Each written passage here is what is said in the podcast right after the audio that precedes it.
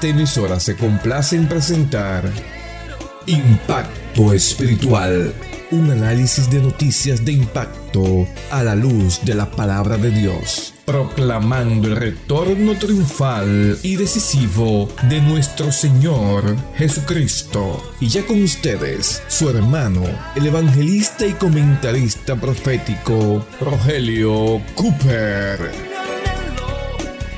¿Qué tal amigos?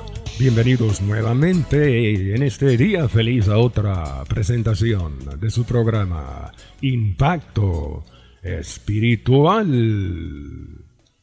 Y la comunidad de científicos atómicos en su último boletín lanzó un comunicado al mundo informándole que las manecillas de su icónico reloj del juicio han sido, han sido avanzadas a su punto histórico más cercano, a la medianoche. Este reloj del juicio fue creado en el año 1947, dos años después que terminó la Segunda Guerra Mundial con la explosión de esas dos bombas atómicas estadounidenses en las ciudades de Hiroshima y Nagasaki, Japón. Y desde entonces el reloj del juicio ha servido como un termómetro para medir el incremento en las tensiones y en los peligros que amenazan con destruir nuestra civilización. De manera que a inicios de febrero del 2023, este reloj del juicio fue colocado a tan solo 96 segundos de la medianoche, hora en que, según los científicos, el mundo se acabaría de destruir. Bueno, amables oyentes, Cristo Jesús nuestro Señor bendito, Allá en Mateo capítulo 25 habló de la medianoche como el fin, sí, pero más bien el fin de la edad de la iglesia, cuando Él vendría por ella para arrebatarla y desposarse con ella como la esposa del Cordero en las bodas del Cordero. Bendito sea el Señor. Aleluya. Si leemos Mateo 25 aquí, versículos del 1 al 10, 11, vamos a encontrar esta interesante parábola. Dice, entonces, dice Jesús, el reino de los cielos era semejante a diez vírgenes que salieron a recibir al esposo, cinco de ellas eran prudentes y cinco insensatas. Las insensatas no tomaron consigo aceite para sus lámparas, pero las prudentes tomaron aceite juntamente con sus vasijas y sus lámparas. Y tardándose el esposo, todas cabecearon y se durmieron. Verso 6. Mas a la medianoche, escuche, a la medianoche se oyó un clamor aquí, viene el esposo, salid a recibirle.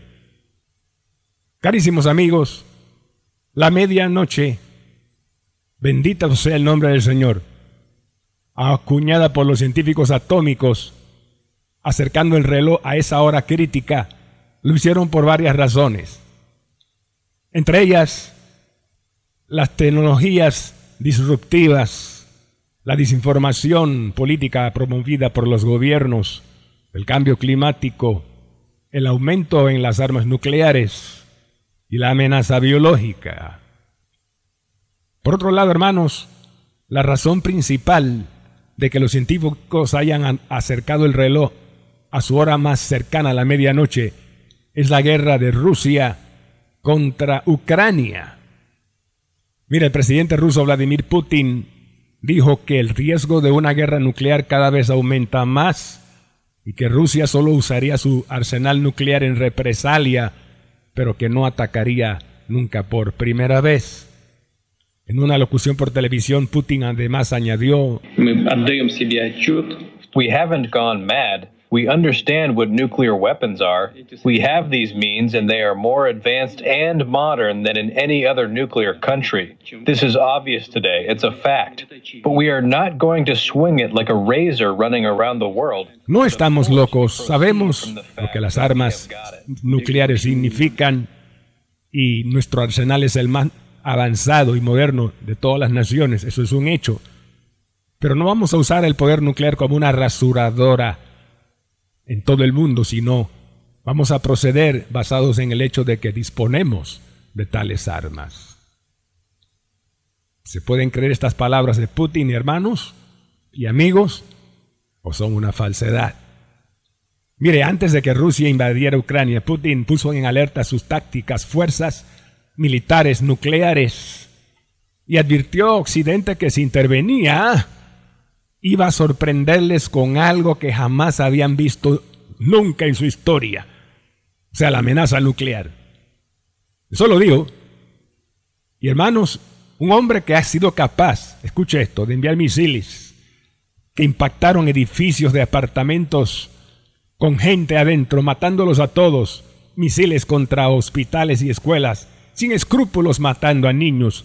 Un hombre así no tendrá escrúpulos en usar el arma nuclear en cualquier momento. Este hombre es impredecible. Cuidado. Hermanos, estamos en la cuenta regresiva hacia la medianoche. Mi alma te alaba, Padre, hora en que ocurrirá el rapto de la iglesia para que después se cumplan los juicios de los sellos apocalípticos que aparecen en Apocalipsis capítulo 6, versos del 1 al 10. El primer caballo, simbolizado un caballo blanco, el jinete, galopa trayendo falsa paz a las naciones. Pero escucha lo que dice Juan en los versículos 3 al 4. Dice, oí al segundo ser viviente decir, ven y mira, y miré. Y aquí otro caballo, bermejo, es decir, rojo de sangre y al que lo montaba le fue dado poder de quitar de la tierra la paz y que se matasen unos a otros. Y se le dio una gran espada, subraya eso, y se le dio una gran espada.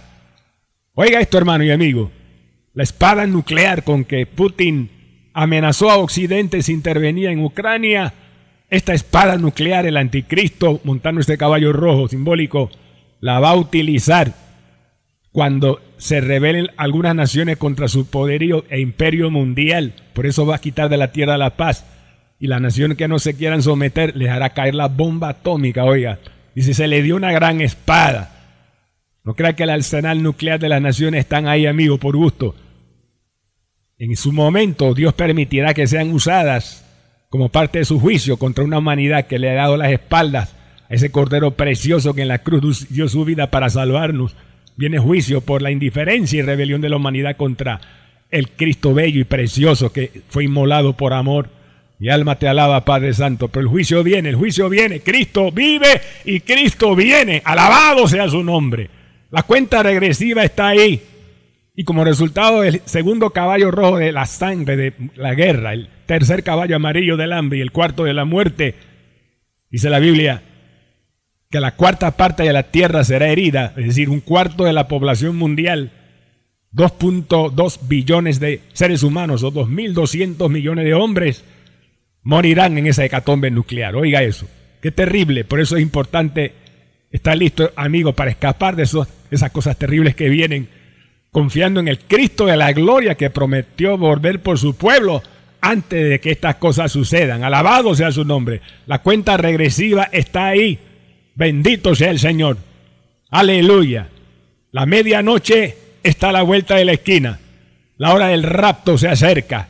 Iglesia alerta, iglesia alerta. Aleluya. La medianoche en cualquier momento se dará lugar. Ahora escuche esto, amigo y hermano. En la Biblia hay dos instancias en que Dios intervino en una medianoche y en ambas Primero fue para traer un juicio quirúrgico, juicio quirúrgico seguido de salvación. Primer ejemplo, libro de Éxodo capítulo 12, verso 29. Ahí leemos, y Jehová dice, a la medianoche, y a la medianoche Jehová hirió a todo primogénito en la tierra de Egipto, desde el primogénito de Faraón que se sentaba sobre su trono hasta el primogénito del cautivo en la cárcel y los primogénitos de los animales. Oiga eso, fue un juicio quirúrgico. No todos murieron, sino nada más los primogénitos. Y después, aleluya, Faraón se dejó torcer el brazo y dejó salir a los hijos de Israel al desierto para que sirvieran a Jehová, librándoles de la esclavitud. ¿Lo vio? Primero juicio quirúrgico y luego salvación. Ejemplo bíblico número dos. Hechos capítulos, libro de los Hechos, capítulo 16, verso 25, dice que a, la medianoche, a la medianoche, Pablo y Silas oraban y cantaban alabando a Dios y los presos los oían. Y de repente dice, verso 26, sobrevino un gran terremoto, de tal manera que los cimientos de la cárcel se sacudían y las puertas todas fueron abiertas y las cadenas de todos se soltaron. Escuche esto, hermano y amigo. Un juicio quirúrgico, un terremoto en la ciudad de Filipos, pero no tembló toda la ciudad, como normalmente sucede con un terremoto o parte de la ciudad, sino específicamente ese punto la cárcel donde estaba Pablo y Silas, donde estaban ellos. Ese punto nada más tembló, quirúrgico, preciso, y como resultado, eso se sacudió y las cadenas de todos se soltaron. Y después de ese juicio quirúrgico vino salvación porque el carcelero se iba a matar, pero Pablo le dijo, no, no lo hagas, estamos todos aquí. Y de, de rodillas postrado preguntó, señores, ¿qué haré para ser salvo? Y la gran respuesta, cree en el Señor Jesucristo y serás salvo tú y tu casa. Aleluya, lo vio. La medianoche, alabando a Dios en la cárcel, terremoto y después salvación. Gloria al Señor. Ahora, mire esta extraña coincidencia, más bien causalidad que hizo el Señor. Recientemente, particularmente, después que los científicos atómicos indicaron que el reloj estaba más cerca de la medianoche. Oiga esto, unos días después, tiembla Turquía, tiembla simultáneamente Siria, un terremoto tan terrible que tiene al mundo conmovido, la cantidad de heridos, más de 100 mil, escenas realmente desgarradoras, edificios cayendo sobre gente, algunos apenas pudieron ser rescatados de los escombros. Al momento de producir este mensaje, la cuenta de muertos ya iba por 11 mil y seguía subiendo. Ahora, este no fue un juicio quirúrgico, no, fue un juicio devastador. Pero aún así, el resultado ulterior será salvación, porque en el juicio Dios siempre se acuerda de la misericordia, porque es misericordioso. Y en las peores tragedias Dios anhela la salvación del hombre de esas personas allá en Siria y Turquía que han sobrevivido, la mayoría de los cuales invocaban ídolos y dioses falsos, pero Dios anhela que invoquen al Dios verdadero, viniendo a los pies del Cordero mediante la fe en su glorioso Evangelio. Ese es el propósito final de Dios, de un Dios tan bueno. Bendito sea su nombre. Muchos corazones quebrantados por este sismo terrible. Quebranto de corazón, pero el Salmo 34 declara, cercano está Jehová a los quebrantados de corazón y salva a los contritos de espíritu. ¿Lo vio? Juicio quirúrgico o devastador en este sentido, pero luego ese terremoto, la salvación que es el propósito principal de Dios, ahora que estamos tan cerca de la medianoche profética en que Cristo ha de venir por su iglesia y el Señor anhela salvar a más almas, aún permitiendo desastres naturales, porque Él es sabio y sabe lo que es mejor. La prensa nada más muestra la tragedia externa, pero no enseña lo que Dios, el trabajo que Dios está haciendo en el corazón quebrantado. Alabado sea su nombre. Oh hermanos míos, los eventos no están sucediendo por casualidad. Los días están transcurriendo con precisión matemática, matemática, aleluya. Y por eso la iglesia debe contar y aprender, debemos aprender a contar, contar, como declara el Salmo 90, verso 12, que debiera ser nuestra oración, hermanos míos, de ahora en adelante, antes del rapto, enséñanos de tal manera a contar nuestros días que traigamos al corazón sabiduría. Enséñanos a contar nuestros días, Padre, de tal manera que traigamos al corazón sabiduría Ayúdanos a ser sabios, Padre, en este tiempo final. Y hermanos, ¿cómo contar los días con sabiduría?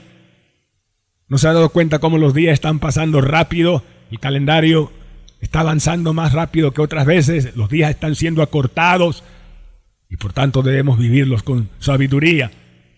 ¿Y de qué manera? Bueno, haciendo lo que dice Efesios en su carta a Pablo ahí, capítulo 5, verso 16, aprovechando Viene el tiempo porque los días son malos. aprovechando bien el tiempo, hermano, aprovechemos bien el tiempo. Menos tiempo con el celular, revisando chats y mensajes, la mayoría de los cuales son irrelevantes. Dediquemos más tiempo a la palabra. Y si vas a usar el celular, entonces que sea para buscar la Biblia o aplicaciones de la Biblia, para estudios bíblicos o compartir mensajes con otras personas. Pero, hermanos, aprovechemos bien el tiempo leyendo más la palabra, orando más, buscando más de la presencia de Dios y hablando más a los perdidos de Jesucristo el Salvador, a tus compañeros de trabajo o compañeros de estudio en la escuela o en la universidad. Aprovechemos ese tiempo cada día porque el tiempo que desperdicias hoy no lo podrás recuperar mañana. Tiempo desperdiciado es tiempo perdido. Aprovechemos bien el tiempo, mis hermanos. Bendito sea Jesucristo. Y amigo, si usted es un joven que estudia, sigue estudiando, no deje los estudios. Estudia lo más que puedas. Sí, porque mira, si el rapto estuviera por suceder, este es un ejemplo nada más, de aquí a 10 o 15 años, todavía tú podrás graduarte de la secundaria, graduarte de una carrera universitaria o en cualquier caso una carrera técnica o vocacional, pero tendrás más probabilidad de conseguir un empleo estudiando que si no estudias. Así es que estudia, la competitividad laboral es muy grande y vienen crisis económicas para el mundo y mientras más preparado estés estudiando, amigo joven, mejor podrás enfrentar las dificultades que se acercan. Estudia. Oh, alabado sea su nombre. Aprovecha bien el tiempo y las oportunidades que Dios da. Hay oportunidades que no volverán. Aprovecha bien el tiempo. Gloria sea el Cordero. Y si Cristo viniera no dentro de 10 o 15 años por su iglesia, sino dentro de 10 o 15 meses, ese es otro ejemplo, entonces con más razón debemos estar preparados. ¿Sabe usted, amigo y hermano, por qué Cristo no ha revelado la fecha exacta de su segunda venida o del rapto por su iglesia que debe ocurrir siete años antes? La razón es sencilla. Aparece en el último versículo de la parábola de las diez vírgenes. Cristo dijo ahí, verso 13, velad pues porque no sabéis ni el día ni la hora en que el Hijo del Hombre ha de venir. Aleluya, velad. Así es. Y las vírgenes insensatas, cuando se oyó la voz a la medianoche, aquí viene el esposo, salida a recibirle. Dice la Biblia que todas las vírgenes arreglaron sus lámparas, se levantaron, pero las insensatas dijeron a las prudentes, dadnos de vuestro aceite porque nuestras lámparas se apagan. Mas las prudentes respondieron, no, sino id más bien a los que venden y comprad para vosotras mismas. Mire, la cristiandad, amigo, está dividida en dos grupos. Un cristianismo que no tiene el aceite en sus lámparas y otro que sí tiene el aceite en sus lámparas. ¿De cuál de los dos grupos estás tú? Hermano, si ya tú aceptaste a Cristo como tu Salvador personal y eres salvo de verdad, entonces tú tienes el aceite. Tienes el aceite que es símbolo del Espíritu Santo, porque sin el Espíritu Santo nadie se puede convertir. Sin el Espíritu Santo no es posible nacer otra vez. Pero si eres salvo, recibiste ya a Cristo como Salvador personal y Señor, entonces naciste de nuevo por el Espíritu y tienes el Espíritu. Pero no te conformes con eso. Busca cada día más, hermano, de la llenura del Espíritu Santo. Dile, Padre, lléname más, satúrame con tu Espíritu. Lléname, Espíritu Santo. Busca el bautismo del Espíritu Santo con la evidencia de hablar en otras lenguas. Sí, camanda, lava, shakara, balanzoja, y Busca más de Dios, como dice Pablo en su segunda carta a Timoteo, capítulo 1, verso 14. Guarda el buen depósito por el Espíritu Santo que nos ha sido dado. Gloria sea el Señor. Aleluya, Jesús amado. Busquemos más de ese aceite. Pero por otro lado, lamentablemente, otro sector del cristianismo, la mayoría son religiosos que llenan las iglesias, pero no tienen el aceite. No tienen el aceite del Espíritu Santo. Dicen ser cristianos, pero usted lo ve ahí, que todavía van al bingo, al casino, todavía juegan la lotería, todavía beben cerveza, dicen palabras obscenas, se ríen ante chistes indecentes, les gusta la música impía todavía, y les gusta ver telenovelas impías también. Se tiran una canita al aire y dicen ser cristianos, pero no tienen aceite. No tienen aceite, porque el aceite cambia. Aleluya, el que está en Cristo y tiene el aceite del Espíritu Santo, dice la Biblia, nueva criatura es, las cosas viejas pasaron, todas son hechas nuevas. Aleluya. ¿En cuál de los grupos estás tú, amigo? ¿Entre los que tienen aceite o los que no tienen aceite? Incluso usted puede existir una iglesia evangélica, tener Biblia debajo del brazo, del sobaco, pero eso no significa que usted ha nacido de nuevo, porque hay un montón de llamados evangélicos que dicen ser cristianos y se comportan como mundanos, no tienen aceite. Y si ocurre el rapto, ¿qué les va a pasar? ¿Qué sucedió cuando las vírgenes insensatas fueron a buscar y comprar aceite? Dice que entonces vino el esposo y las que estaban preparadas entraron con él a las bodas y se cerró la puerta. Oh, eso me recuerda cuando Jehová mismo cerró la puerta del arca de Noé y se cerró la puerta. Entonces aquellas vírgenes insensatas dijeron, Señor, Señor, ábrenos, ábrenos. Mas él respondiendo dijo, de cierto os digo que no os conozco. De cierto os digo que no os conozco. Oh, amigo, usted puede engañar al cura o al sacerdote de su parroquia si es católico, pero no puedes engañar al Señor. Usted puede, o si va a una iglesia evangélica, engañar al pastor y a los diáconos, pero no puede engañar al Señor. La Biblia dice, conoce el Señor a los que son suyos, apártese de iniquidad todo aquel que invoca el nombre de Cristo. Oh amigo, es hora de tomar el Evangelio en serio. Es hora de dejar de jugar a la iglesia. Es hora de dejar de jugar a la religión. Es hora de venir a Cristo en espíritu y en verdad porque tu vida es importante, tu alma eterna puede salvarse eternamente para el cielo, amigo, o perderse eternamente en el infierno. Oiga eso, es terrible. Y el pecado ante un Dios santo es lo que nos puede llevar a la condenación. Por eso Cristo vino hace dos mil años y murió en una cruz terrible para salvarnos de las consecuencias del pecado. Si usted todavía no es salvo, si la palabra te ha hablado, tú sabes que tu vida no está bien, amigo, que tú no eres salvo, si Cristo viene hoy te quedas como las virgen insensatas, entonces ¿por qué en este momento no invocas al Señor? Ahí donde estás al lado de la radio, invoca de corazón y repite esta oración con sinceridad. Dice, Señor Jesús, reconozco que soy pecador, que en la cruz llevaste mi pecado y el castigo por todas mis maldades. Señor Jesús, creo que tu sangre derramada me limpiará de todo pecado. Ahora, cambia mi vida Pon en mi corazón aceite. Espíritu Santo, cambia mi manera de pensar, cambia mi manera de hablar, cambia mi manera de actuar. Salva mi alma y escribe mi nombre en los cielos. Gracias por salvar mi alma ahora, Jesús. Y ayúdame con tu Espíritu Santo, con ese aceite, a que te sea fiel cada día, hasta que tú vengas por mí en el rapto de la iglesia. Amén y amén. Amigo, confiamos usted hizo esta oración de todo corazón al Cristo resucitado.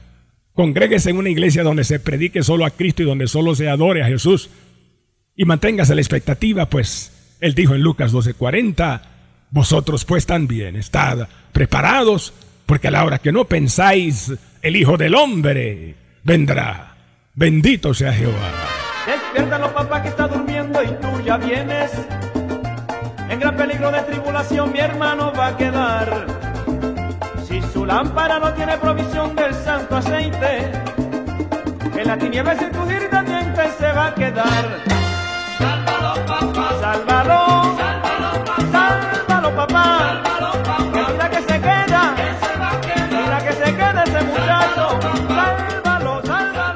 Bien, amigos y hermanos míos, en el día de hoy presentamos el programa número 2363 con el mensaje titulado La medianoche, cuenta regresiva, Cristo viene.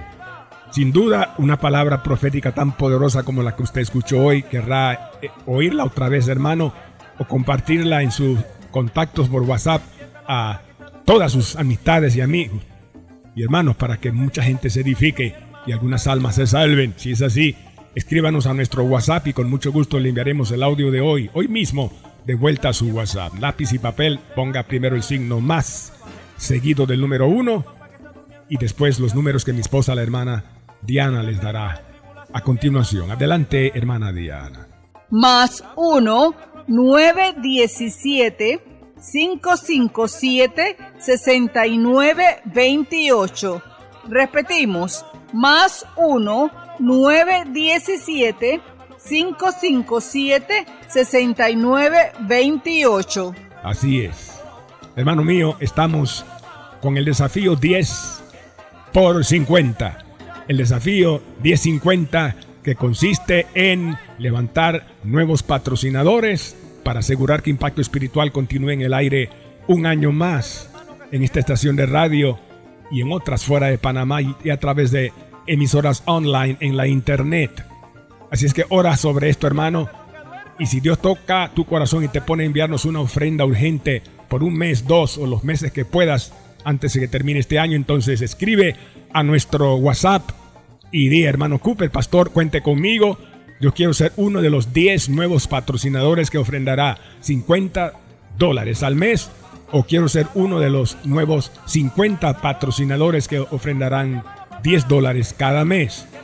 Usted puede efectivizar su ofrenda, hermano, de antemano gracias, en cualquier sucursal del Banco General que le quede más cerca o desde su dispositivo móvil a través de la transferencia en banca en línea. Anote por favor otra vez lápiz y papel el número de la cuenta 04 18 01 00 27 96 8, repito, 04 18 01 00 27 96 8 cuenta de ahorros a nombre de Impacto Espiritual Banco General. Entre en nuestra página en internet a la www.impactoespiritual.net, haga clic en la pestaña que dice donar y ahí aparecerá información de cómo donar por Yapi si vive en Panamá o una transferencia internacional si vive fuera del país. Y al escribir a nuestro WhatsApp solicitando el mensaje de hoy, se recuerde el audio, el título, La medianoche, cuenta regresiva, Cristo viene. Hermanos, si después del, del programa nos llamas, será para nosotros un gozo saber de ti llamarnos al 277-5352. Repetimos, 277-5352. Será para nosotros un placer ministrarle y orar por sus necesidades. A nombre del hermano Cooper, su comentarista profético, nos despedimos hasta la próxima semana en esta misma estación y hora cuando presentaremos otro impacto espiritual. Un mensaje diferente anunciando la segunda venida del Hijo del Hombre.